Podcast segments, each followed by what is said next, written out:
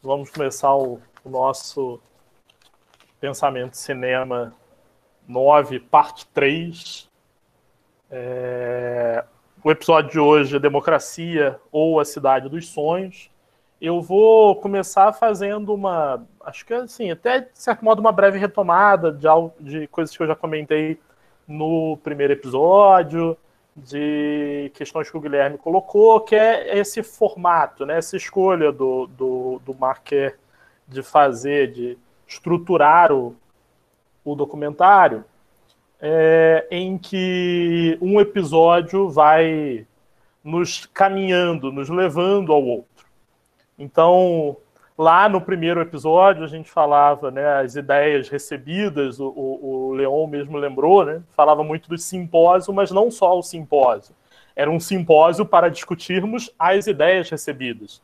Essas ideias recebidas que seriam a, a, a herança deixada pelos gregos.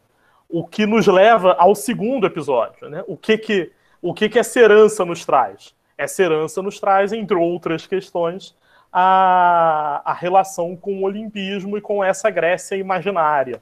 Então percebam que a, a, eu estou aqui fazendo uma, uma análise só dos títulos dos episódios, como eles já nos indicam muita coisa.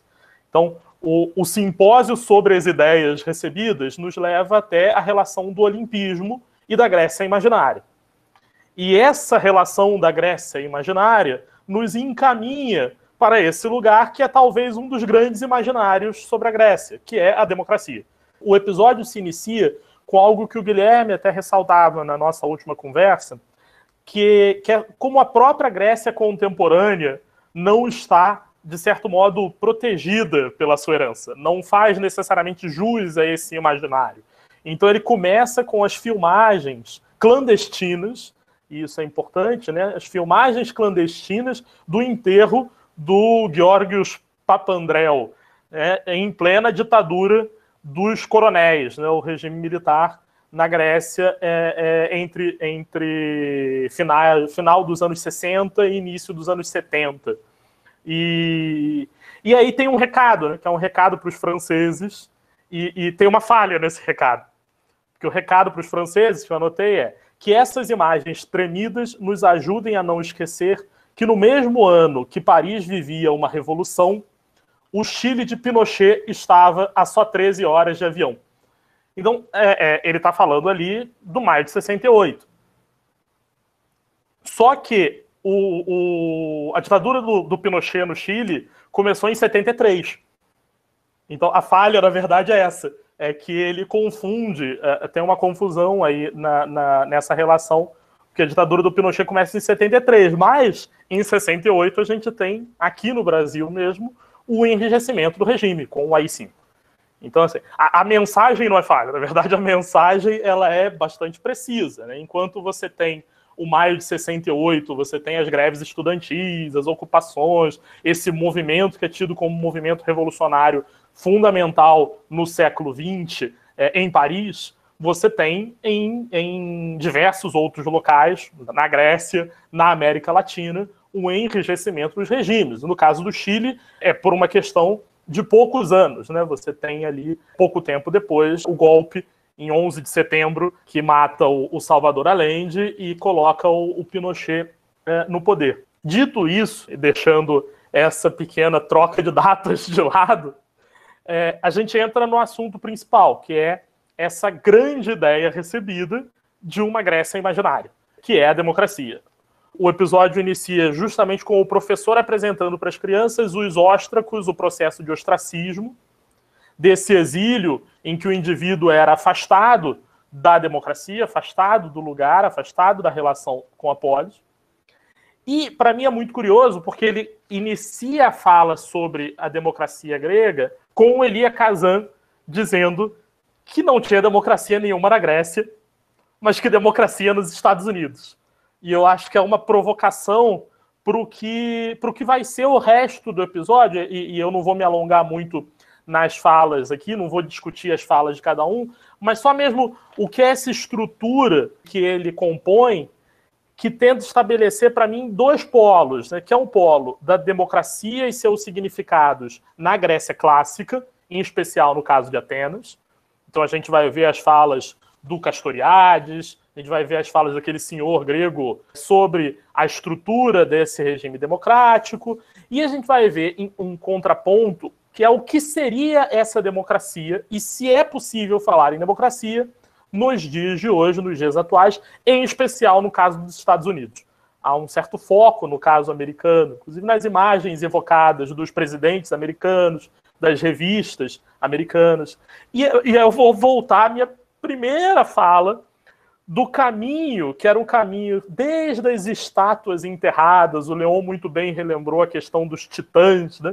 esses titãs esmagados no fundo da Escola de Belas Artes em Paris. E é divertido porque eu estou vendo aqui e eu, a minha tela está em blocos, né? E tava o Leon embaixo, com Oderlane e a Juliana em cima e o Leon com a mão para cima. Parecia que ele estava fazendo o papel do titã aqui, tentando sair do soterramento.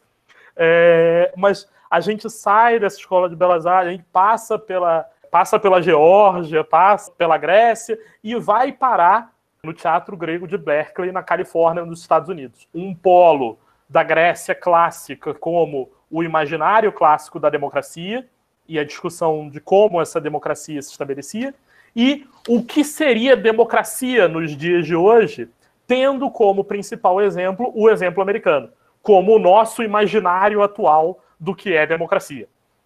E para mim não é à toa, então, que ele começa com Elia Kazan, com aquela fala que vai ser rebatida ao longo do episódio, né? Vai ser rebatida. É, e, e para mim chama muita atenção uma figura que é um professor inglês, é, o Oswin Murray. Eu fui procurar até saber sobre ele, porque ele, ele vai questionar a própria loucura da democracia ateniense, que fazia com que o demagogo se colocasse como necessidade, né? Quer dizer, a necessidade de um demagogo numa figura capaz de, a todo momento, a cada dia, convencer os pares das ideias, né? Convencê-los constantemente. E na hora de falar sobre a democracia atual, ele evoca o Aristóteles, né? Para dizer que eh, se o Aristóteles pudesse, fosse chamado a avaliar os modelos de democracias modernas, ele categorizaria todas como oligarquias.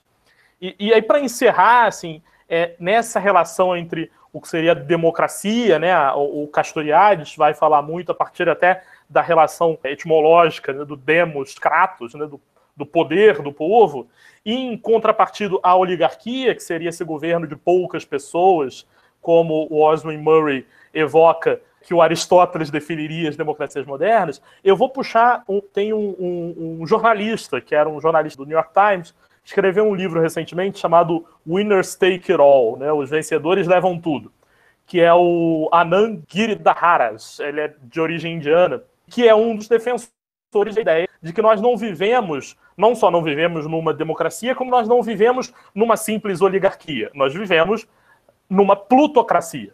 Nós vivemos num regime é, do Plutos, né, deus da riqueza, no regime do poder da riqueza. Ou seja, nós vivemos atualmente num regime que se determina pelos pequenos grupos e os grupos que detêm a riqueza.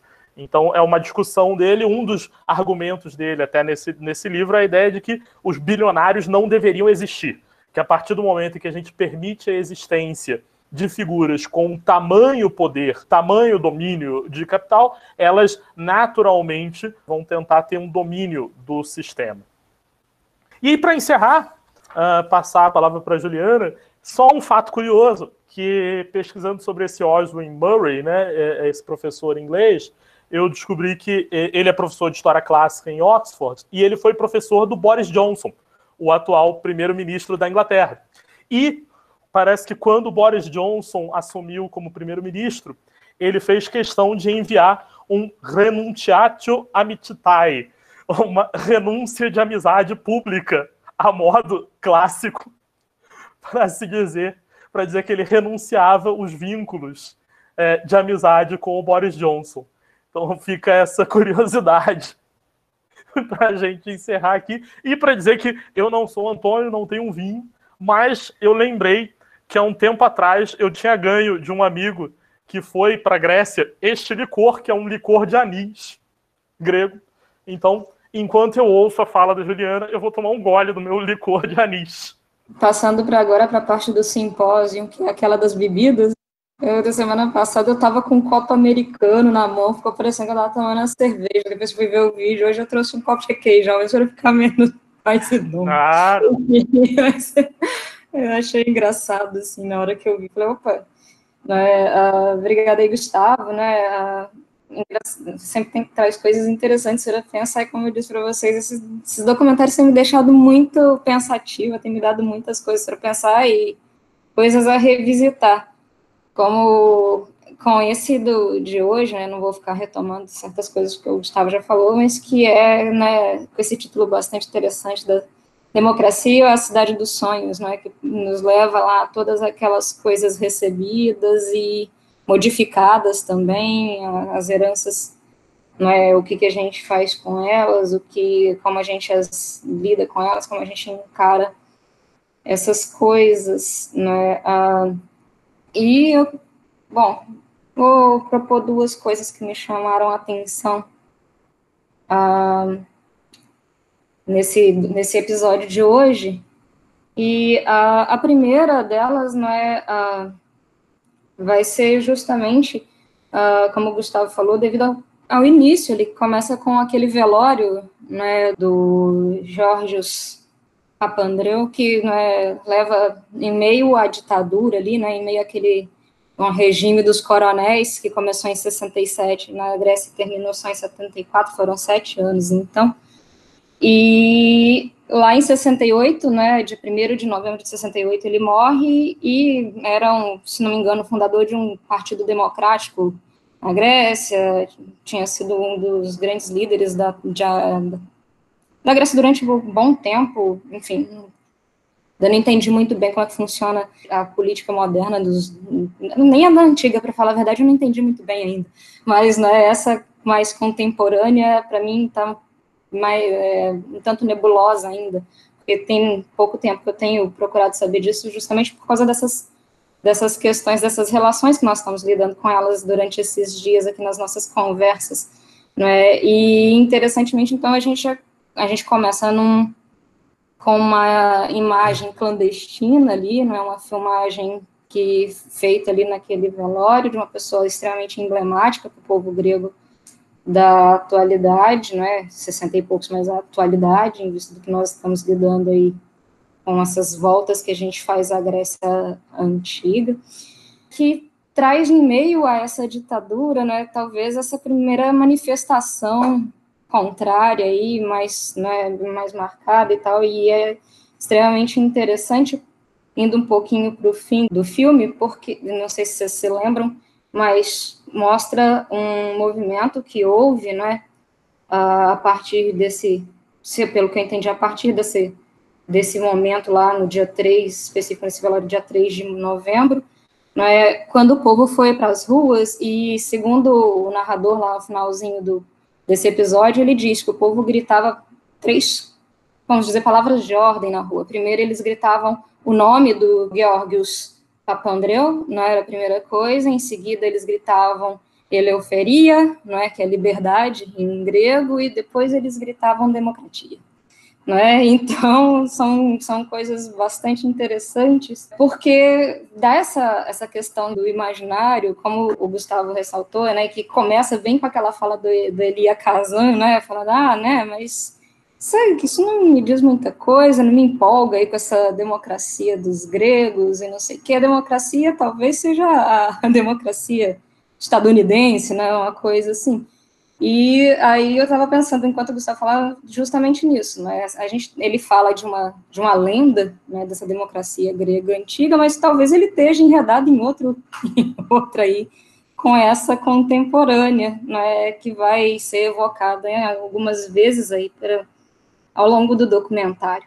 Né? Ah, e então isso tudo é bastante interessante porque dá esse ar mesmo desse imaginário, né, ainda dessas, dessas coisas que a gente uh, tem determinadas interpretações, determinados contatos que talvez não demonstrem tintim por tintim o que aquilo que a coisa era. Né? No caso específico da democracia grega, e aqui a gente fala democracia grega, pelo menos a meu ver, pelo menos quando eu for falar, eu estou falando mais de democracia ateniense, porque é o que a gente estuda mais quando a gente trabalha né, com filosofia antiga, com estudos clássicos e coisas desse tipo. Né? E, uh, para mim, é o que permeia mais ali as, as discussões que são apresentadas ao longo do episódio também. E fica né, esse ar né, de uma coisa também nebulosa ainda, uh, um tanto imaginada, não é, né, uh, usando o termo grego para imaginação, que é fantasia, né, interessantemente, né, o termo que a gente costuma traduzir, pelo menos em alguns tratados do Aristóteles, a gente traduz por imaginação é fantasia, mas não é, talvez não, a gente não tenha tanta noção assim, por mais que a gente tenha documentos, não é, a gente tenha onde se apoiar para fazer essas reconstruções, as reconstruções de ruína, como o Theo falou na, na, semana passada, né?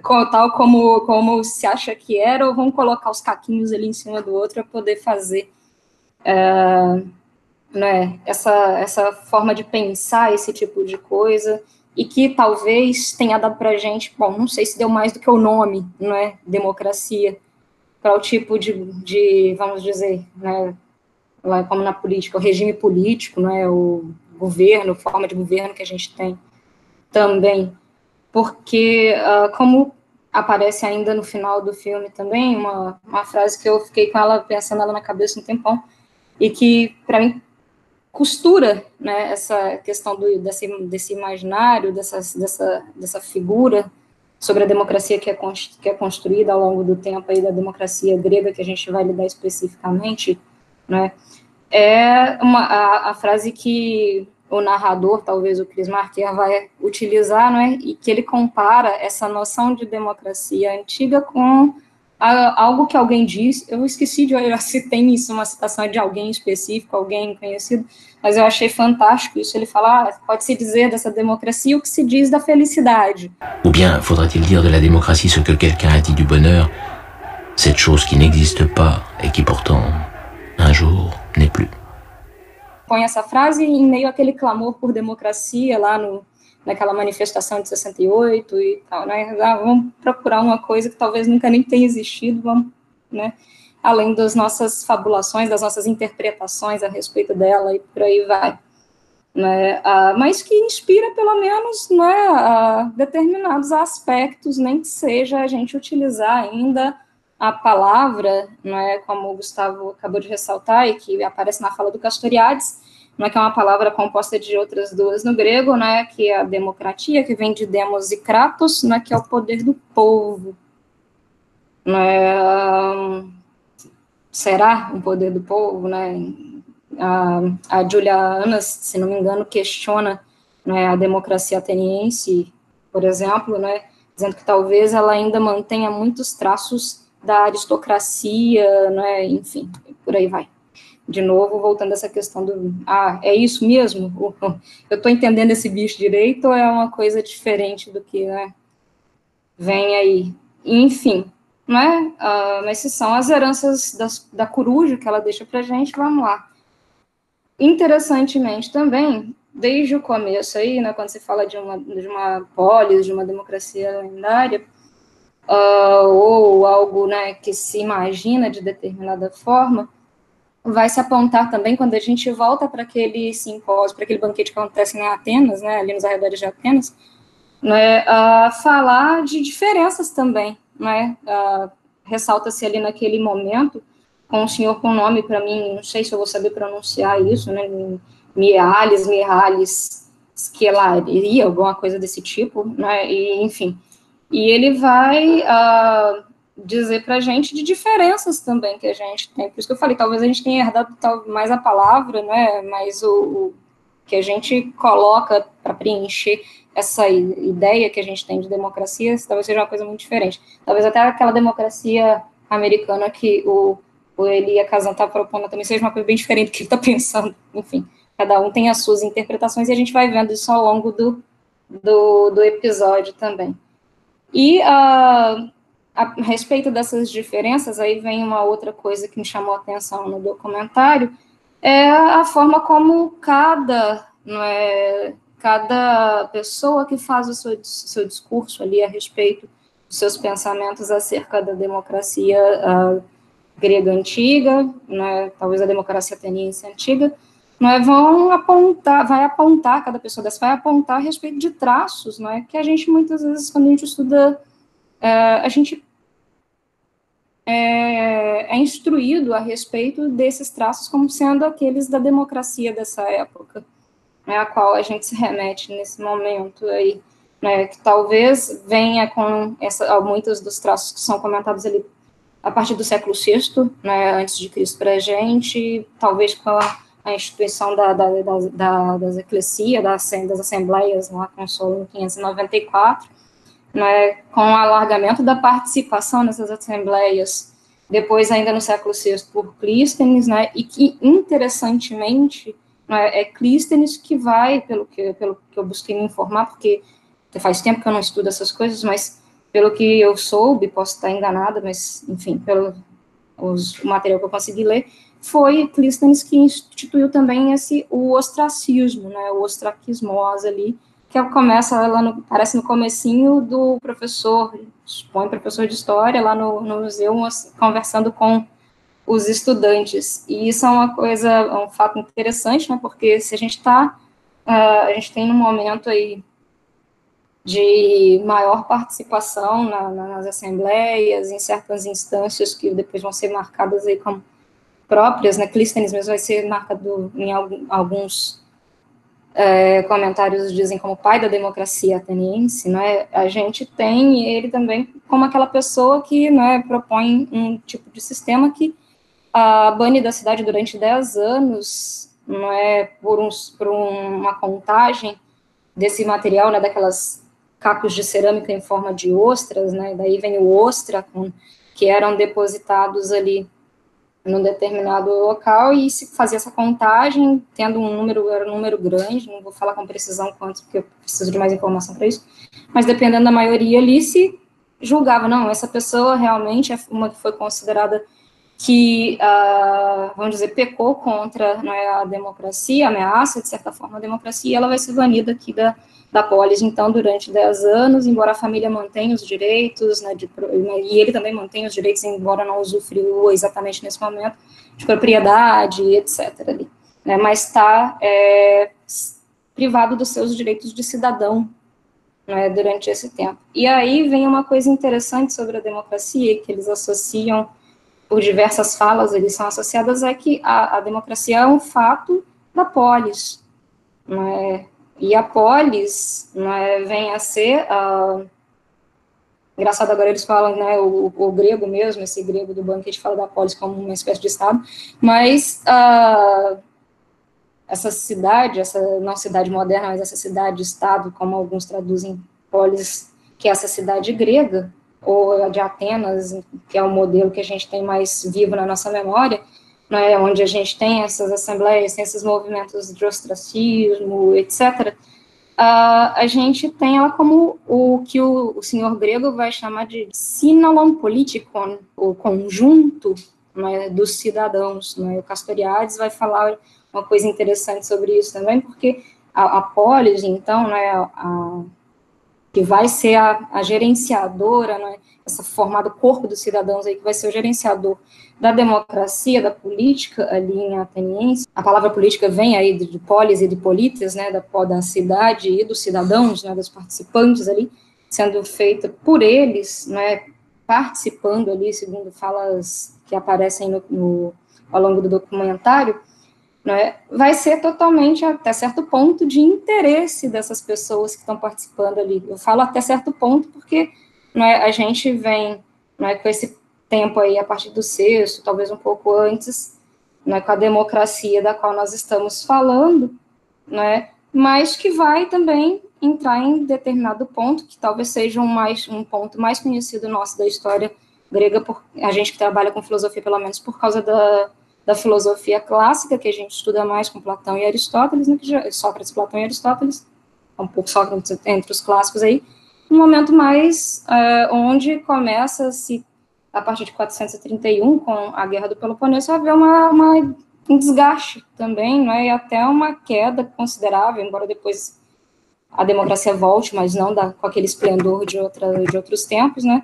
mas a gente vai vendo essa mudança também. A gente tem mudanças, não vou ficar falando, senão eu já vou encerrar, que eu estou falando demais, né, no papel do cidadão, o que, que era considerado um cidadão, não é, não é tão didático, tão certinho como as pessoas falam, ah, cidadão é o homem maior, 18 anos, filho de pai e mãe ateniense, bom, tem nuances aí ao longo da história, mas vamos ficar com essa imagem, e uh, isso é uma coisa que também vai caracterizar ali essa, esse conjunto participando, né, durante um bom tempo, talvez nos tempos áureos, né, parece ser um, que permeia uma parte da fala do Catastoriades, não é?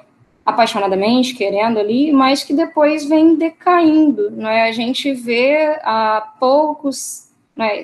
sempre foram poucos cidadãos, a gente tinha escravos, tinha mulheres que durante a maior parte do tempo não participavam, os meteco, que eram os estrangeiros residentes, que também não participavam, não eram, eram considerados durante várias épocas eles cidadãos, não é? Mas, ainda assim, essa participação que em certas épocas, na parte de Péricles, vai ser paga, vai ter um, um trocado ali para quem for lá na, na Assembleia participar, vai ter em, certa medida, né?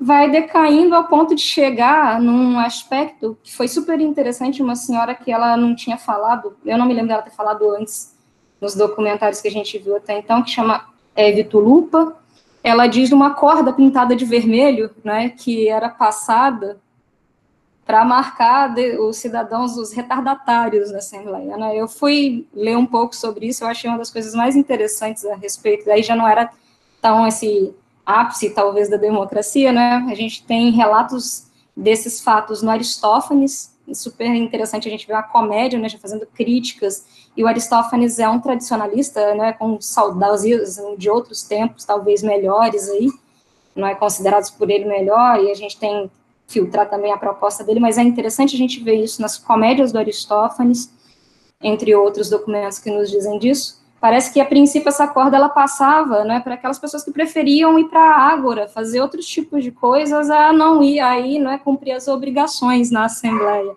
E ela era passada embebida nessa, nesse mineral vermelho e marcava essas pessoas, dando próbio, palavra ruim de falar, né, trazendo vergonha para essas pessoas, né, que deveriam estar tá lá na PNIX, né, participando da, da Assembleia e estão lá na Ágora. E depois de um outro tempo, parece que ela era usada mesmo já lá na PNIX, na, na Assembleia, e marcava as pessoas que chegavam atrasadas. E essas pessoas que vinham com essa marca, além da vergonha, né, de ter chegado atrasado, de ser, né, talvez nem tão interessante, isso é relatado também no Aristófanes, elas quando havia uma, um pagamento para se participar das assembleias, essas que eram marcadas, essas que chegavam depois, elas já não recebiam né, o dinheiro que era pago para participar ali. E além da marca né, vermelha, de todo mundo saber que você não cumpriu direito seu papel de cidadão, ainda tinha essa, prejuízo financeiro também, parece. Enfim, mas são coisas interessantes assim que eu fui dando uma olhada, né, que eram essas características aí, né, até vi, a gente vem com essas mudanças, esse decaimento que vai, né, talvez começar a ser mais específico a partir da Guerra do Peloponeso, que vai em 431, 404, quando 404, finalmente, os atenienses são vencidos pelos lacedemônios, pelos espartanos, né, que são aí os constituidores mesmo da polis, da democracia, que não é, como alguém assinala no documentário, um lugar geográfico, mas o povo, né, os demônios aí, os atenienses, os lacedemônios. E, enfim, né, tirando as cargas de, de, de, imaginação, ah, uma coisa interessante que eu ia falar, só para finalizar mesmo, é que a gente, tá, eles falam de uma coisa interessante e importantíssima para a cidadania, para democracia da época, e foi uma coisa que o o Gustavo mencionou quando ele fala do demagogo, que é a retórica. Né, essa necessidade de se expressar, né, assim, por causa desse caráter não representativo do tipo de democracia ateniense. E, mas nem todos, na verdade, né, parece que nem todos participavam, nem todos falavam, e aí vem essa figura do demagogo, que é aquele que conduz o povo, né, a, o demos, né. Enfim, Mas quando voltamos então para aquele finalzinho lá com uma coisa que talvez não existiu, mas que de repente sumiu e que vai ser a gente quando a gente estuda vem com esses, esses aspectos aí que eu acho que vão aparecendo de forma interessante nas interpretações que aparecem ali. Falei demais. Obrigada. Falou demais nada, Juliana. Foi ótimo. É, vamos passar para o Leon e aí depois a gente abre aqui para um bate-papo. Leon, fique à vontade. Obrigado. É, acho que foi bem interessante que a Juliana falou e que o Gustavo também falou. Eu vou mencionar algumas coisas, né? Talvez essa, essa curiosa, né? Você começa com morto, né? E acaba com algo que nunca existiu, né? Então a, a democracia, ela, ela, ela funciona mais como um sonho, né? Como um modelo, ou como fala o Castoriadis, como um germe, né? Eu acho que eu acho interessante essa palavra germe, né? É, que é algo que pode germinar, né? É algo que também, isso no português, né? Estou pegando aqui as, as, conotações do português da palavra germe, não importa é, se isso tem é, acento em outros lugares, em outras línguas, mas na nossa língua, germe tem essa questão de algo que pode germinar, mas também tem esse aspecto uh, de adoecer, né? Você pegou um germe, e isso vai, vai germinar no seu corpo e você adoece, você fica doente. Então, a democracia, ela, ela é algo que não existe, né? É... Mas que a gente sabe quando ela desaparece, quando ela passou, quando ela foi embora.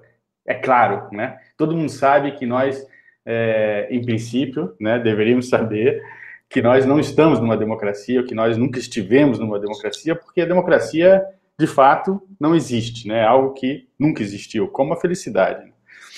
Ela está sempre passando ali. Mas ela funciona como essa, ela tem essa função de germe, ela tem essa função inflamatória, ela tem essa função de não de nos fustigar o tempo inteiro, né? E de nos nos fazer questionar o tempo inteiro os regimes políticos estabelecidos, instituídos, né? Ele é mais um, um lugar, uma palavra de contestação, mesmo que, né, essa essa palavra é, ela esteja corrompida, a força germinadora, né, a força germinal dessa palavra esteja corrompida, porque todo mundo fala né, de democracia. Né? O Bolsonaro fala de democracia, né? o, o Lula fala de democracia, o Sarney fala de democracia, todo mundo é democrata. De fato, ninguém é democrata, né? porque a democracia é o exercício, né, esse, esse, esse sonho, né, essa ideia de democracia, ou esse ou essa palavra de ordem né, da democracia é um exercício né, não representacional né, da, do poder. Né? E isso é, eu achei muito interessante também o que fala o Murray, né, esse que o, o Gustavo lembrou maravilhosamente, né, que ele foi o professor do Boris Johnson. Isso é fantástico, realmente muito legal, não sabia disso.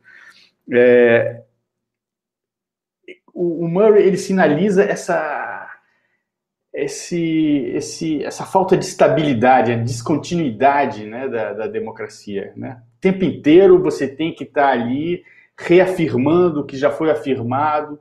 É, você mesmo precisa guardar em, na sua cabeça os princípios e os, as direções que você estabeleceu, porque nada se guarda. Aparentemente é um, é um. Se a democracia pensasse, é um tipo de pensamento que está o tempo inteiro mudando de, de fundamento, mudando de, de desejo, é algo realmente volátil, né? Então, nada permanece. Tudo está sujeito a mudança, nada é fixo, né? Você não tem uma constituição, é, por exemplo, como a Constituição americana, que já dura, não sei, quase três séculos, né? É, a coisa está o tempo inteiro mudando. Uma hora o Demos decide isso, outra hora é, tem uma série de, de, dispositivos, né, como eles, eles mencionaram, né, o, o, o ostracismo, né, a doquimasia, né, o grafé paranomon, né, e outros, né, outros mecanismos, outros dispositivos de, de correção contínua da democracia, né, do, do, do, que está acontecendo. Se alguém se destaca, se alguém quer é, tomar, passar à frente dos iguais, ele é excluído, né? Pela, pelo ostracismo, etc. Você pode corrigir o tempo inteiro, né? Você desceu, mas esse ostracismo pode, na semana que vem, na semana seguinte, a pessoa pode ser aceita de volta. Né? O tempo inteiro, então, tem, tem essa colocação em questão, né? O demos é algo que o tempo inteiro questiona, né? O que é volátil. Uma hora acha isso, outra hora acha aquilo. Isso é, é extremamente dificultoso, né? Você precisa ter um, um para estabelecer uma continuidade, por exemplo, imagina Péricles, né? A, a poder retórico de Péricles, como ele pôde é, manter essa continuidade, dar uma certa continuidade a, a Atenas, né? durante muito tempo, durante algumas dezenas de anos, né? Então, é, mostra a força, né, da, da, dessas, desses demagogos, né, desses, desses que conduzem o Demos, né, que estão à frente do Demos, mas que não estão muito à frente, porque estão o tempo inteiro ameaçados, né, pelo ostracismo, por exemplo. Esse sonho, esse modelo, esse germe da democracia serve para nós como uma maneira de, uma base, né, para a gente contestar a aristocracia, não é nem Aristóteles, né? não tem nada de, de aristocrático, de meritoso, de excelente né? na nossa, no nosso regime, né? é mais uma, uma, como disse o Gustavo, uma plutocracia, quem comanda, de fato, é o capital, né? o plutos é, é, o, é o dinheiro, né? a riqueza, é o capital, se a gente quiser, né? essa plutocracia é o, é o capitalismo, né? Então, isso serve como maneira de contestar, né? Acho que é o Castoriades que fala, né, dessa, dessa questão da, da nossa apatia política, né? Bom, eu acho que o mecanismo da, do sorteio é algo fundamental na democracia.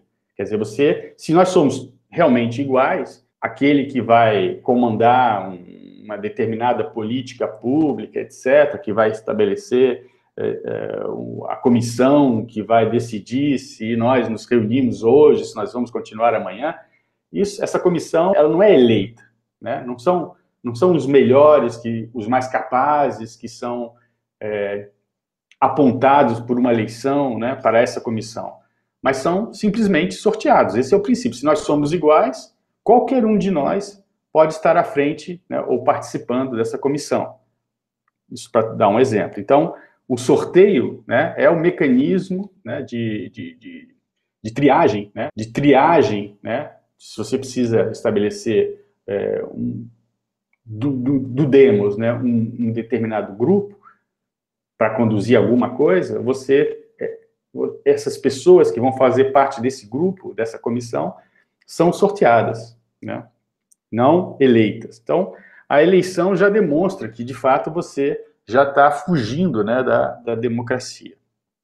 Bom, nossa democracia representacional, né, que se vale né, de, de um processo de sufrágio é, universal, né, isso, frente a esse germe né, é, contestatório que é a democracia grega, esse sonho, né, essa cidade dos sonhos, isso é uma balela, né, isso não, não existe, não é democracia de modo algum. Não tem aí democracia, né? Mas mesmo assim que isso ocorre, né, uh, ocasionalmente, periodicamente, né? As eleições, as eleições justificam o regime democrático. Você você elegeu, né, o Bolsonaro. O Bolsonaro durante quatro anos, pelo menos, ele faz o que bem entender, né? Lógico que ele tem contrapoderes, né? Ele encontra contrapoderes. Porém, é, muitas coisas ele pode fazer sem freio algum. E nós estamos aí nessa apatia política, né? Todo aquele, talvez, é, um pouco lendário, um pouco mítico, desejo de participação que os gregos tinham, né? chegar cedo, chegar mais rápido na Assembleia, os modernos, né, é, eles não querem saber da política. Isso numa visão é, bastante liberal, né, que está por trás da nossa da, da nossa organização política, né? uma concepção liberal, que uh, os cidadãos eles não querem participar da política, eles querem apenas usufruir né, dos bens que, a, que o regime político lhes, lhes oferece. Nós buscamos, né, os cidadãos, eles não querem, não querem participar, não querem participar politicamente, eles querem apenas é, a felicidade, né, esses prazeres é, que a economia pode lhes oferecer. Eles querem tocar os seus negócios e deixar a, a política para profissionais, né? Então, essa apatia política, né? esse momento em que nós não, não, não, desejamos participar de nada. Isso é rompido ciclicamente, pelo menos na França, né, do século XVIII, várias vezes, século XIX, desculpe, várias vezes, mas aqui também no Brasil, né, é, de vez em quando acontece um, uma espécie de reivindicação coletiva e um interesse acentuado pela política. E nós vamos às ruas, né? Nós nos manifestamos, às vezes conseguimos até é, mudar as coisas, só que isso ocorre de maneira periódica, né? Cada, cada 10 anos, cada 5 anos, ou, enfim, né? Nós vivemos isso nos últimos, desde 2013, no Brasil, frequentemente, né? Esses momentos, digamos, é, ou insurrecionais, ou reacionários, né? é, alterando essas, essas, essas, essas, esses acontecimentos, a tonalidade desses acontecimentos, mas é, nós vivemos ou vivemos durante muito tempo com essa ideia da revolução, né? Ah, a revolução vai acontecer, vamos ter um pico, né? vamos ter um pico da participação política, mas logo é, para mudar as coisas e depois a gente entra, volta para casa, assiste televisão, toma sorvete, né? ler um livro de filosofia do século V antes de Cristo, etc. É, então, acho que mais ou menos é, é isso aí, né? Eu acho que vamos deixar aí para as pessoas é, participarem mais um pouco aí. Obrigado. Abro imediatamente aqui para inscrições, questões. Quem não quiser aparecer, pode escrever a pergunta aqui no chat, que a gente lê. Oi, professor, boa noite. Vocês esgotaram tudo, né? Eu acho que o que eu for falar é só repetindo um pouco o que vocês já falaram. Mas eu gostaria só de, de, de lembrar, né, que essa questão da discussão que eles falam, né, a democracia é o poder do povo. Aí a gente faz a pergunta, né, que povo? né, quem são, quem realmente né, participa desse processo democrático. Em Atenas, as mulheres, os escravos, né, e as pessoas pobres não participavam desse debate, desse diálogo, dessa construção né, da polis. Então, realmente, a democracia, né, é, como diz o professor, é um sonho, né? E lá também no vídeo ele falou da questão da linguagem, né? Que compromete até essa linguagem, porque a gente deve fala tanto em democracia, em democracia, quer dizer, essa linguagem, esses conceitos, essa fala, esse discurso, essa retórica, também se desconstitui, né? Quando ela não vem, de fato, ocorrer no, no seu contexto prático, né, do cotidiano. Outra coisa também que a questão, por que realmente ocorre isso? Porque não há respeito aos limites. A democracia, ela requer a observância de limites. Mas sempre os poderosos, eles querem além mais, né? Eles querem ultrapassar tudo isso, como a gente está vendo hoje no contexto brasileiro. Você não quer obedecer normas, tem uma Constituição, mas você não quer obedecer, você acha que é o todo-poderoso. Né? Até por isso que Sócrates e mesmo Platão criticavam essa questão da democracia justamente por isso, porque quando ultrapassa esses limites, aí se transforma numa verdadeira tirania, né? A gente, o, o povo tem que ficar esperto para quem está no poder, a gente não liberar demais, né? Ele poder fazer tudo. Tem que ter um, um ó, aqui não pode, você não pode ultrapassar esse limite, que não ocorreu agora, trazendo para para os momentos atuais que nós estamos vivendo, como ocorreu hoje, né, com a indicação aí de uma pessoa para ocupar um cargo chave aí da Polícia Federal e que o poder, o, o Supremo teve que intervir. Porque, olha, o, o chefe lá da Polícia Federal, ele não é para poder atender os seus interesses pessoais e sua família, tem que atender o interesse do Estado, do povo. Né? Então, precisa desses freios, já que, a, que os limites constitucionais não estão sendo obedecidos pelo governo, né?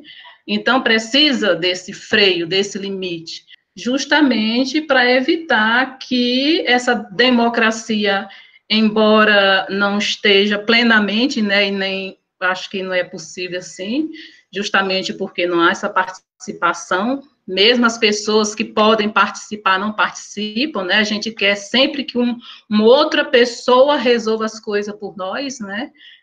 E a democracia, né? Eles falam muito na questão da liberdade. É essa liberdade que nós queremos. A democracia é um espaço onde você quer na polis é, realizar seus prazeres, seus desejos, suas necessidades vitais, você quer ter lazer, você quer ter políticas públicas, no caso atual, né? Mas isso requer desses freios, desses limites. Era essas as ponderações para o momento, de repente, com o decorrer, eu posso vir a me manifestar. Obrigada. Oi, boa noite. Eu queria falar um pouco uh, da estrutura do, do próprio documentário. Eu, eu fiquei pro, tentando procurar identificar um, um, um, elemento bem típico mesmo e bem característico do documentarista ao produzir é, é, essa série documental, A Herança da Coruja. E uma coisa que fica muito marcante para mim é o fato dos diálogos, que é muito presente, as entrevistas, o diálogo e as conversas que são, são desenvolvidas ao longo do, do documentário, que para mim faz muito sentido. Não que nos outros documentários e nos outros formatos de documentário isso não exista, existe, só porque a, ao longo desses três episódios eu fiquei tentando procurar e tentando identificar uma característica bem forte dentro do próprio documentário. Eu vi essa questão do diálogo, a, a, das entrevistas, das conversações, é, é, bem marcante do documentarista, que para mim faz muito sentido quando se trata da questão da Grécia Antiga. Uma outra coisa que eu queria uh, perguntar até para o Gustavo, que realmente ele começa o documentário com as filmagens clandestinas. E, se eu não me engano, não sei se eu escutei direito, você falando, ele filma essas imagens clandestinas. Eu queria saber se, se aquelas filmagens foram feitas pelo documentarista mesmo ou não, ou se ele recorre a, a, a outras imagens para poder dar ênfase ao, às entrevistas que são, são, são apresentadas ao longo dos documentários. E é, a outra questão é a questão da democracia. Para mim, essa questão da democracia, ela é inevitável falando de democracia e não, fazer um link nem fazer uma relação com os dias atuais. É, falam de democracia de todos os partidos e de tudo e tem tem aquilo ali como se fosse uma verdade. O que eu achei interessante do documentário são as várias falas e as várias posições de democracia. Dentro da própria estrutura do documentário, eu vejo a oposição dentro do sentido de democracia. Uma questão que eu achei interessante foi quando falou que hum, dentro da própria Grécia também não, não existia democracia é, e outras falas e outras entrevistas da Grécia Antiga com a democracia moderna e democracia contemporânea. Tem algum aspecto, tem, tem alguma coisa dentro dessas democracias, que nem é falado no próprio documentário, democracias de várias democracias. Tem algum aspecto, tem alguma coisa que cabe a todos? Ok. Acho que começando a responder, Túlio, pela sua pergunta sobre o filme é que aquelas filmagens em preto e branco são filmagens clandestinas feitas por militantes gregos. Ele fala isso no comecinho ali.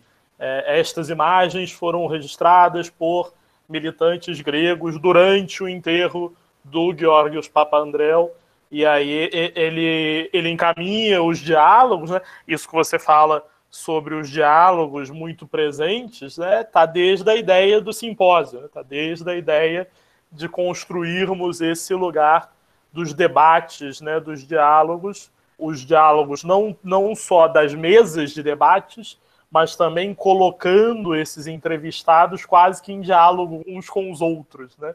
Os próprios ângulos de câmera, né? Ele brinca muito com as oposições de ângulos de câmera. Em geral, você vê um entrevistado é, que ocupa mais o lado esquerdo da câmera, né, como ele intercala, né, um da esquerda para a direita e o outro da direita para a esquerda, que criam uma ilusão quase de que um está conversando com o outro, né? É, é, os elementos que ele coloca e sobre a questão da democracia representativa, de certo modo, ela mantém a ideia imaginária de ser o poder do povo, mas é, é, esse povo elegeria uma forma de representação para que o seu poder fosse representado, e aí, como essa representação vai lidar, é, vai diferenciar em cada lugar. Sobre, esse, sobre essa questão da democracia, né? O, o, o Castoriadis ele lembrou do, do Leviatã, né? o poder como Leviatã e todo o esforço, todo o arcabouço né? do jurídico, das leis que estão dirigidas para esse Leviatã, né? para controlar e limitar esse Leviatã. Né? Ok, de certo lado, sim, mas me parece que o Leviatã aqui, de fato, é esse demos. Eu não chamo de povo, eu chamo esse esse esse germe demos, demoníaco, né? Esse que né? de novo utilizando aqui relações do português, né? Demos demoníaco, lógico que se você for ver no grego não tem essa relação. Mas brincando com as palavras portuguesas, né? Esse demos demoníaco Que é o verdadeiro Leviatã. Né? O verdadeiro Leviatã é o Demos. E é, as leis se dirigem para o Demos. É para controlar, para frear a democracia que se estabelece o ordenamento jurídico. Isso, a meu ver, está tudo ali para controlar justamente aquela, aquela efervescência da qual falou o Murray. Né? É, você tem, por exemplo, câmeras, né? As câmeras têm um aspecto, a, a Câmara Baixa, né? O, o Congresso, a Câmara dos Deputados, nossa, né? Ela é, ela tem, ela tem uma agilidade maior, ela tem maior representação, ela tem mais afetos. Você imagina depois uma Câmara alta, que é a Câmara, do, que é o Senado do Brasil, que, que são feitas, são é constituída por idosos que são mais lentos, né? É, enfim, você precisa, todo o processo para você aprovar uma lei requer né, um tempo enorme, né? E as coisas se desgastam, desaparecem naquelas burocracias é, do Congresso, né, com essas câmaras, com esse veto do presidente, enfim, tudo é feito para que a palavra do demos, né, a palavra demoníaca, a palavra do Leviatã, que, como eu disse, de fato é o demos, né, é, seja freada, seja desgastada né, ao longo desse processo. No final, o demos vira um né, um miadinho de filhote de gato. Não tem nada de leão, daquele leviatã que é, está que tá fora desse processo, né? Está totalmente alheio a esse processo jurídico político, né? É, então, será que tem alguma coisa de comum, né, perguntava o, o Túlio, né? Talvez é, o que tem é, de comum seja justamente esse, essa ilusão da democracia. Né? Provavelmente, é, seguindo o sonho, né, é, o ideal ou, ou o germe, não havia democracia na Grécia, tampouco na Grécia, como fala o Kazan, né, como falou a, a Maria Vitória. Né? Mulheres não, não participavam, os estrangeiros não participavam, apesar de morar muitos anos em Atenas. É, os escravos não participavam, né? Os, enfim, uma série de é, os criminosos, né? Não participavam, enfim, uma série de, de pessoas estavam excluídas do sistema democrático, todo aquele que não pudesse, né, não tivesse uma propriedade, enfim. Então, é, o, o, que há talvez de comum, né, entre as democracias antigas e contemporâneas é justamente esse engano que você está numa democracia, essa contínua enganação que é qualquer ideia de democracia vigente. E, uh, não sei, voltando um pouco, talvez nessa questão mesmo de uma espécie de jogos que eles propõem lá, né? de uma série de mecanismos, de artifícios né? que eram usados, a gente pode ter outros hoje em dia, mas que às vezes se colocam como a, a, a serviço dos interesses do demos, né? ou da população, que elege um representante para si, mas que muitas vezes servem ao interesse de cada um, né? não necessariamente representando o povo, a gente tem visto Atualmente também né, uh, vou nomear um chefe para determinado setor dentro do governo, mas que na verdade vai favorecer coisas que me interessam, na verdade. E uh, eu acho que isso já é destacado dentro do próprio documentário, dentro das próprias falas como um ponto comum, né, porque a gente tem os governos sempre como a serviço do, do povo, ou do demos, ou seja lá o que for, né, mas né? A gente tem, talvez, ali nessas, nessa política, com seus artifícios, na né? antiguidade com a retórica, com mistoforia, etc., né? e hoje em dia com tantos outros, né? mas, de novo, voltando ao que o Leão estava falando, né? talvez nessa democracia fake, ou sei lá, que a gente pensa. Eu acho que um traço comum, posso até estar errado, eu acho que é a questão da liberdade. É claro que e de, dependendo do tipo de democracia, essa liberdade, ela sofre as suas né, flexibilizações ou não. Mas a liberdade, eu acho que ainda é que mantém a democracia de pé, porque a gente quer, quer participar, a gente tem quer o direito de andar, sair, de, de debater, que nós estamos debatendo aqui. E quando isso é impedido, e quando isso, né, principalmente dos grupos hegemônicos, quando tem esse controle, é por isso que ocorrem as revoluções, né, as guerras. Por quê? Porque quando impede que a gente tenha essa liberdade, aí eu acho que começa realmente essa luta para impedir que a liberdade seja castada, né? Então, eu acho que algo em comum e nas democracias é a questão da liberdade. Acho que existe, existe uma uma ilusão dessa liberdade. Eu vi que o, o, o, Gino colocou aqui uma, uma pergunta, questões que o Oswald Murray chama atenção, né, da, da democracia grega, com a falta de estabilidade, a descontinuidade, é, o desejo mudando o tempo inteiro, né, tudo sujeito a mudança. Nesse sentido, estamos numa democracia plena né, nos dias atuais. Falta de estabilidade, o desejo mudando o tempo inteiro, né, o demos vai para um lado, vai para o outro. É, e uma outra questão é também da fala do Murray né, sobre a necessidade do sorteio, né, da democracia ter o sorteio, e aí nisso podemos chamar Bolsonaro o democrata, porque na fala dele ele diz que se o Moro queria um chefe da Polícia Federal, ele queria outro, por que não pegamos os nomes e fazemos um sorteio? Mas a fala do, do Gino, né, o, o Leon, não sei se você leu aí, ele aproveita a abertura aqui para saber se, se você crê num caminho ou sistema político capaz de sanar as deficiências e carências do atual. Seria possível romper com o poder estabelecido pelo capital? Se sim, essa saída é ou será política? Eu acho que se a gente pensar em político no sentido da polis, né, no sentido de polis, é, é, eu acho que sim, a saída é inevitavelmente política. É, violenta ou pacífica, por quais meios e vias, e por fim será mero devaneio, ilusão ou até mesmo ingenuidade sonhar com uma sociedade mais justa e igualitária, tendo em vista a adoção desse sistema piramidal na qual a base repousa abandonada e esquecida pelos andares de cima. Será possível romper com esta relação promíscua entre senhores e escravos? Eu passo a palavra para o Leon e digo só uma última coisa: socialismo. Não, eu não, eu não diria tão simplesmente assim socialismo, né?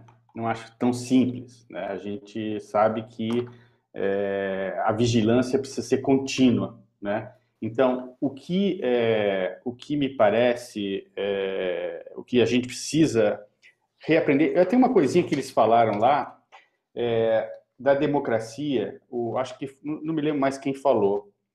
É, estava analisando a questão histórica da, da, durante a Guerra do Peloponeso, né, naqueles anos que de 30 ao, ao final do, do século V, né, 430, 401, e mostrando como uh, o demos né, ateniense foi desaprendendo, né, desaprendendo é, a decidir.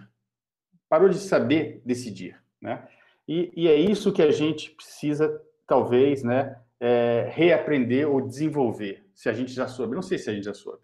Mas o que me parece mais difícil é, é justamente essa, esse processo coletivo de tomadas de decisões. Né? A gente aprender a saber tomar decisões juntos, né? considerando as diversas forças, né? as diversas opiniões que estão em jogo, fora da questão da verdade. Né?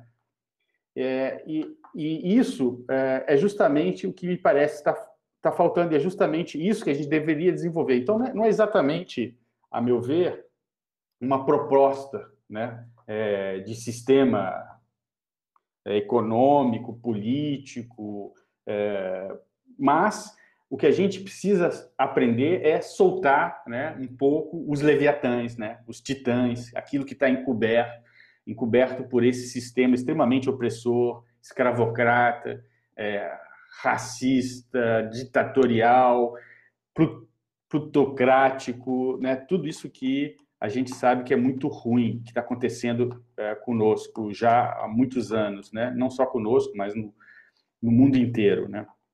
Então, a gente tem que aprender a, a, a conviver politicamente, né? tomar decisões conjuntas, aprender, a, por exemplo, como gerir uma universidade sem que se estabeleça um, um, uma hierarquia, né? como como ok, a gente derruba o Bolsonaro, vamos dizer, a gente derruba os prédios dos bancos, etc. Mas e aí? E depois?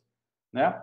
Vai ter um cara lá na frente que vai assumir a palavra, que vai novamente estabelecer um outro tipo de hierarquia? Vai acontecer isso necessariamente se nós não soubermos como agir democraticamente, né? E é isso que parece que é uma, é uma sabedoria prática, não é uma sabedoria é, teórica, né? É uma sabedoria prática. A gente tem que aprender com a experiência, não teoricamente, né? É a experiência que tem que nos ensinar isso. Né? O que, que é, é, essa experiência? Essa experiência é a gente o tempo inteiro, né, motivado por esse germe da democracia, o tempo inteiro contestar as práticas, as experiências, as, os experimentos que deram, que, que, que culminam numa hierarquia. O tempo inteiro a gente está tá contestando o poder hierárquico, né? reivindicando um poder democrático.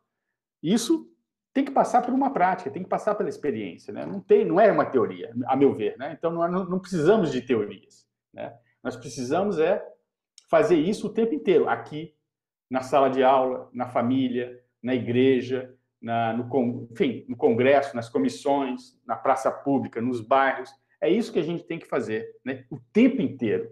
E o tempo inteiro utilizar esses mecanismos né, gregos, né, ostracismo, é, contestação do poder, é, rever as leis que foram estabelecidas constantemente e outros, né, de modo a que é, a hierarquia não possa se estabelecer. A gente tem que estar o tempo inteiro desconstruindo as hierarquias. Mas isso é uma prática, não é um saber teórico, né? E não é fácil, né? Não é fácil, porque rapidamente aqueles que se que, né, que se consideram é, de alguma maneira superiores aos outros, né, vão é, tentar né, impor os seus desejos aos desejos dos outros. É, eu queria dar um exemplo, não sei se, se vocês conhecem essa história, mas quem, quem quiser procurar, existe um, a história da Flasco, F-L-A-S-K-O, com acento circunflexo no O. eu escrevi aí no, no, no link, a Flasco, foi uma fábrica que estava prestes a falir e foi tomada pelos trabalhadores, foi gerida pelos trabalhadores. Ela passou mais de 10 anos sendo gerida pelos trabalhadores até que ela começou a sofrer intervenções na cobrança de dívidas, principalmente dívidas de energia elétrica, é, é, que eram da gestão privada, da gestão anterior, anterior da fábrica. E a fábrica acabou fechando. Aqui no Brasil, a gestão dos trabalhadores conseguiu, em pouco tempo, né, no, no seu auge, eles conseguiram reduzir o tempo de horas de trabalho, contratar mais trabalhadores, promovendo o maior rendimento, né, com, com o aumento dos salários é, é, nessa gestão autônoma dos trabalhadores. Mas há um caso também na França, do governo Hollande, em que o, o Hollande promovia na sua campanha para os trabalhadores que ia auxiliar que os trabalhadores fizessem a gestão da fábrica, mas a partir do momento em que ele foi eleito, ele passou a negociar a venda da fábrica para uma empresa exterior e, e, deixou por terra o plano. E foi um momento, inclusive, que ele deixa por terra esse plano, em que um dos ministros dele, que lidava com as relações econômicas, é substituído pelo Emmanuel Macron, que acaba virando o atual presidente. Tá? Eu brincava que falava em socialismo, mas se a gente deixar a palavra por si, ela acaba sendo apropriada. O Hollande era um candidato dito socialista, mas que não promoveu medidas socialistas em nenhum momento. É, então, acho que quando o Leon fala sobre a necessidade da prática, né, e ela se faz mais necessária do que nunca. Né? A palavra por si e, e o, o programa por si só não, não vai instituir nenhuma mudança se nós não agirmos ou não buscarmos um movimento para isso. Não mudando muito o assunto, mas lembrando de um ponto, o John Winkler, né, no documentário, vai falar sobre um dos pontos de semelhança dessa democracia clássica com a nossa política atual, está na utilização das falácias para atacar o adversário, né? na, na utilização da difamação para desacreditar o outro, o adversário, isso já na Grécia clássica não tinha a ver com uma preocupação com os possíveis erros e falhas do outro, mas sim com a necessidade de, de desacreditar e difamar aquele que é seu adversário. E eu acho que a gente viu isso ao longo da história sempre, mas hoje a gente tem esse outro fenômeno que são as milícias virtuais, né? a utilização de robôs que acabam elevando esse processo difamatório exponencialmente. É, ele fala na questão né, de, de, de, do uso da. Ele insiste bastante na questão da moralização, né? na moralização da, da política. Né? Quer dizer, é, sempre atacando. Né, ele, eu não sei, não sei como ele sabe disso, mas ele deve ter lido, não sei o que, aonde mas ele fala que é, a pessoa é, ela é mais fustigada pela, pelo seu comportamento privado, né, pela sua vida privada, do que pelas suas políticas, pelas suas propostas de políticas públicas, né? Uh, por exemplo, então, a gente não combateria tanto o Bolsonaro por, pelo que ele quer instaurar como regime político, a gente fica o tempo inteiro atacando as questões morais dele, a indecência, ou o fato de que ele bebe, ou de que ele teve cinco mulheres, ou de que ele é, adora sei lá o que, né? Então é um pouco isso, né? A gente não, não, se atém realmente às questões, à discussão das políticas, né? E a gente fica ali atrás da, da moral, que é um pouco o, o discurso que foi utilizado nesses últimos tempos. Há uma realmente uma a, a ideia de combate à corrupção é uma ideia moralizante, né? Você tem, ah, nós precisamos, como eles chamam, né, indivíduos éticos, né? Sujeitos éticos no poder, aqueles que são incorrompíveis. Bom, né?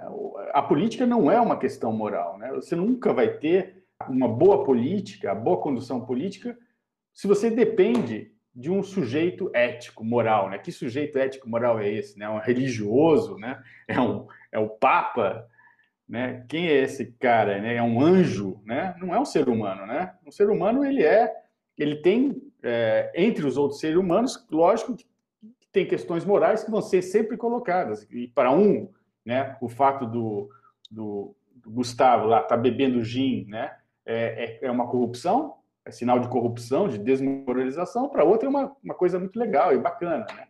O que me parece, as questões políticas tem sempre é como o, é sempre um jogo, né? Óbvio que tem questões econômicas por trás disso, né? Uma espécie de luta de classes, né? Que entre aristocratas e democratas, né? Mas essa essa essa luta de classes, que é uma luta econômica, ela está sempre vinculada também a uma questão política, né? Que é a, é a disputa entre a hierarquia e a democracia, né?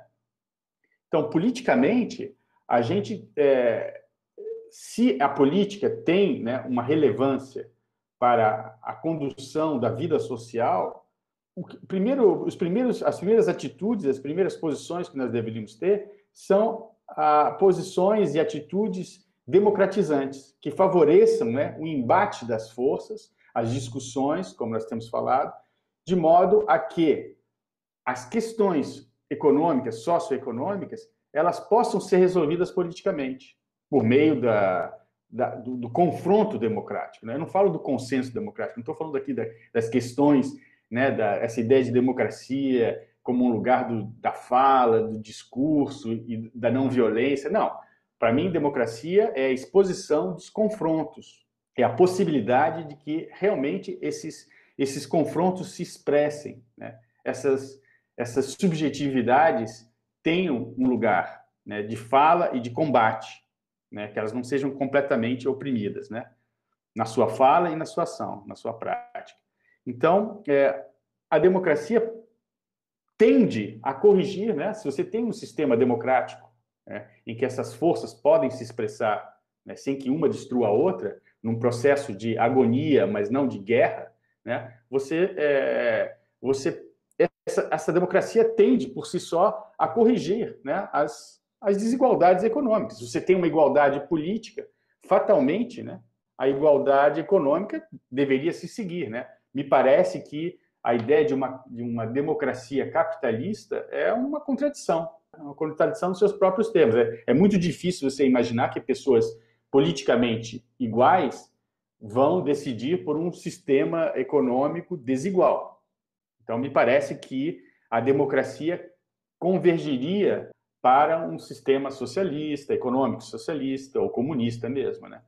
É, enfim. É, é, é, interessante a gente pensar quando falava do papel dos demagogos, né, a importância dos demagogos ali, o demagogo como esse líder que encaminha a discussão e que o termo acaba ganhando uma conotação pejorativa, né, a, a noção da demagogia como falso interesse, dizer, o papel demagogo que você tem de parte da mídia, de parte de condutores do que seria a discussão política nos dias atuais. Tem a brincadeira que tem se feito que agora que o Sérgio Moro vazou mensagens de WhatsApp, elas passam a ser verdadeiras. Né? Eu, eu, fiz um pouco esse exercício no fim de semana, assistindo canais diferentes de televisão. Eu não vou nem entrar aqui em quais, né? mas assistindo canais diferentes de televisão, você percebe o tom ali de quem é o, quem é o, o, o vencedor desta disputa entre Sérgio Moro e Jair Bolsonaro. Né? É, é, eu acho que, como diz a célebre frase da nossa ex-presidenta, não importa quem ganhar ou quem perder, vai todo mundo perder. Não acho que quem ganhar ou quem perder nem quem ganhar nem, per nem perder vai ganhar ou perder. Vai todo mundo perder.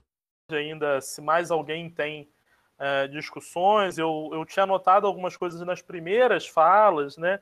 A, a, a Juliana tinha comentado do papel da comédia. Eu acho que um, um ponto interessante é, eu tinha brincado com o livro do, do Junito de Souza Brandão, que está ali, do Teatro Grego, né? Ele é um dos que defende a ideia de que a comédia, como a gente conhece a comédia clássica do Aristófanes, ela só se permitiu existir graças à democracia, né? graças a esse lugar da democracia. Porque se a gente vai analisar os textos do Aristófanes, principalmente, é, é, quer dizer, do Aristófanes, porque é o que é o que nos restou dessa comédia clássica, é, você percebe que a comédia tinha quase que um papel de, de ser o elemento crítico. Né?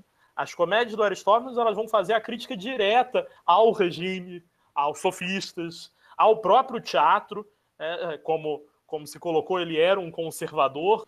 E tem o clássico caso da Lisístrata, né, que é um, um, uma comédia onde ele vai apontar, inclusive, a falsa democracia, né, o, e a, a, o papel uh, da mulher nesse lugar, né, é, é, durante a Guerra do Peloponeso. Né, uma crítica direta à Guerra do Peloponeso, ao próprio regime democrático, durante o próprio andamento da guerra. O bom é que a falsa democracia é aquela, talvez, conduzida pelas mulheres ali, né? na, na, na, na né?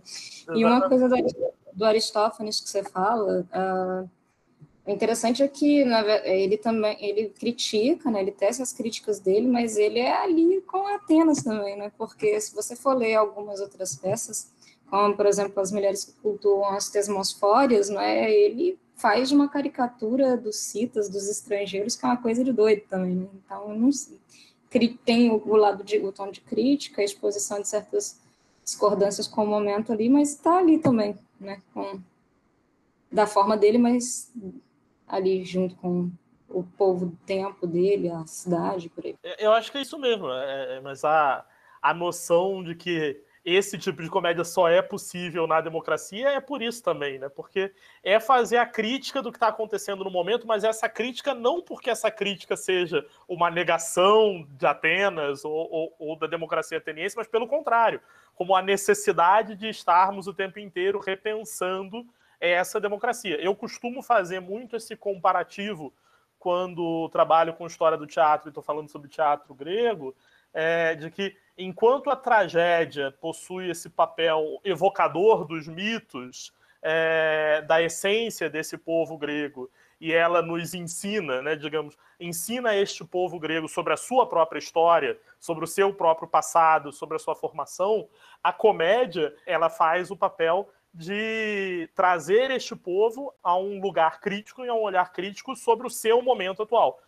Enquanto um tem um olhar para o passado, é, e é um olhar evocativo, um olhar até glorioso do passado, o outro tem um olhar crítico. A comédia tem um olhar crítico direto sobre o acontecimento presente.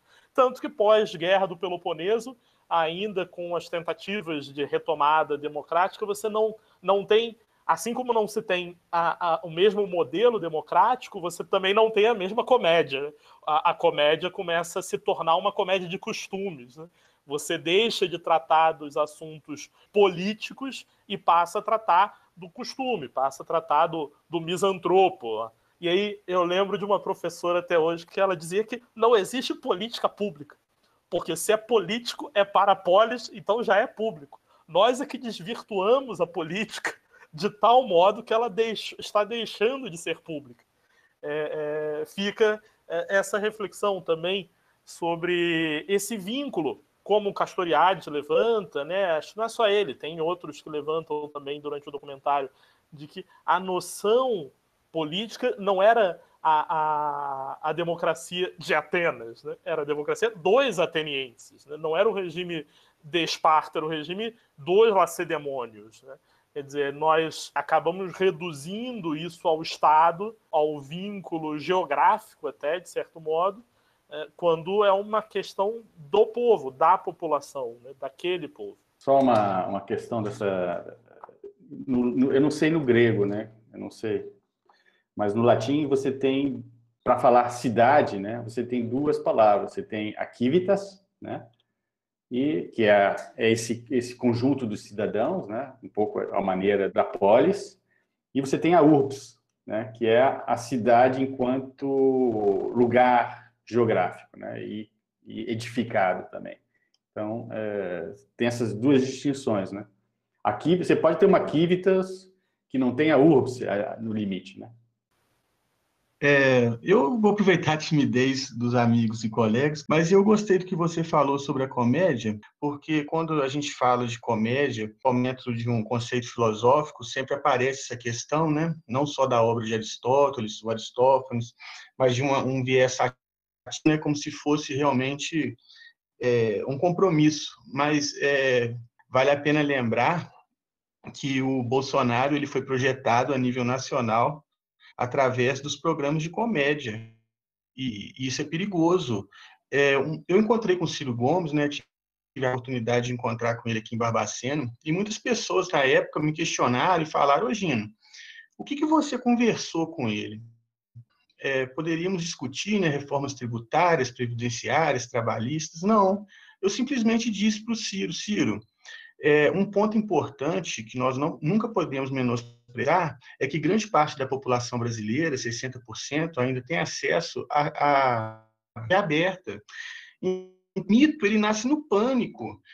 o Bolsonaro, ele é naquele programa da Band, o CQC, e você necessita também ocupar esse espaço, porque é necessário até as massas, até porque o, o, o, povo escravizado não tem tempo de pensar, ele chega cansado.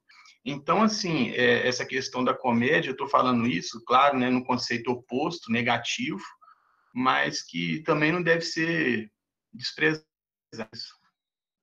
Só uma, uma, última palavra, eu acho realmente essa questão da comédia, né, que você levantou, Gustavo, acho muito relevante, né, esse, e eu acho que eu li só uma comédia, né? Mas é, assim, nunca é, pensei muito sobre as comédias do, sobre as comédias do. Não sei se tem mais do que uma do Aristófanes que nos sobrou, eu não sei. Não.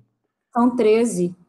13? É, eu acho que eu li só aquela que o, o tá na coleção dos pensadores que o, o, o Sócrates está no balanço e enfim tem um... as nuvens as nuvens. É. E, e, e, é interessante, né? Como ele realmente né, aparece ali, se a tragédia faz apelo ao, ao mito, né? Ou, ou à lenda, ou ao, ao, ao legendário, né? E a comédia está falando do, do, do que está acontecendo. Isso é realmente muito interessante. Então tem um aspecto né, é, que o, o Gino levantou, que pode ser um, né, um uma coisa bárbara, mas você também tem, né, por exemplo, se eu, me, me veio em mente as análises do Greg, né, do Greg News, né, do, do Vivier, que, é, que são realmente relevantes, enquanto análise mesmo da situação, né, e faz isso com humor, né, e, é uma característica também do humor, de poder fazer isso, né. É, recomendo, as comédias do Aristófanes são, são muito boas, e, e, e, o interessante é isso, porque a comédia tem uma liberdade, dizer, em As Rãs, ele, de certo modo, satiriza e ironiza com a própria figura do Dionísio. É, o próprio Dionísio é um, uma figura errante ali. Então, a, a, noção de que essa comédia não está restrita justamente porque há uma liberdade política uh, nesse regime. Então, ela pode criticar diretamente as figuras ligadas aos poderes. Uh, elas aconteciam no auge, elas aconteciam durante os mesmos festivais, né? Durante é. você pega o, o, o, o grande festival, a grande Dionisíaca, né? Em Atenas, você tinha os dias das tragédias, você tinha três dias para as tragédias, você tinha o dia das comédias, né? É, é, a quantidade era menor, mas você tinha, elas estavam presentes no mesmo festival. E, presente, e teve, a partir dessa época, um espaço para o drama, drama, satírico também, enfim, mas era tudo encenado nas diamisíacas ali, nos festivais. Era um dia para o drama satírico, né, para, para os poemas líricos, aí você tinha os dias das tragédias, você tinha o dia da, das comédias, é, elas faziam parte no seu auge desse mesmo lugar. Posso só deixar uma coisinha para vocês que eu falei, uh, que eu encontrei uma coisa muito bacana a partir desses episódios, e como esse episódio 3 é o que aparece, o nome da cantora que eu falei para vocês, a Angelique Ionatos, não é, uh, já que a gente está fazendo essas vai e vem com coisas do passado grego, não é, da antiguidade grega que inspiram coisas atuais, vou deixar para vocês uma música dela que é baseada nesse, num poema da Safo, aliás, é um poema da Safo musicado aí, então, que chama Asteron Panton, não é? São toda, de todas as estrelas, e é, só para vocês saberem o que que é, né, mas é um, é um elogio, né, para alguém, possivelmente, e a primeira frase que ela canta é Asteron Panton Ró Calistos, que é de todas as estrelas a mais bela, algo desse tipo. Então, encerramos ao som é, da Angelique Ionatos e esperamos vocês na próxima semana. O episódio 4, o Leon vai repassar. Então, obrigado mais uma vez. E é isso.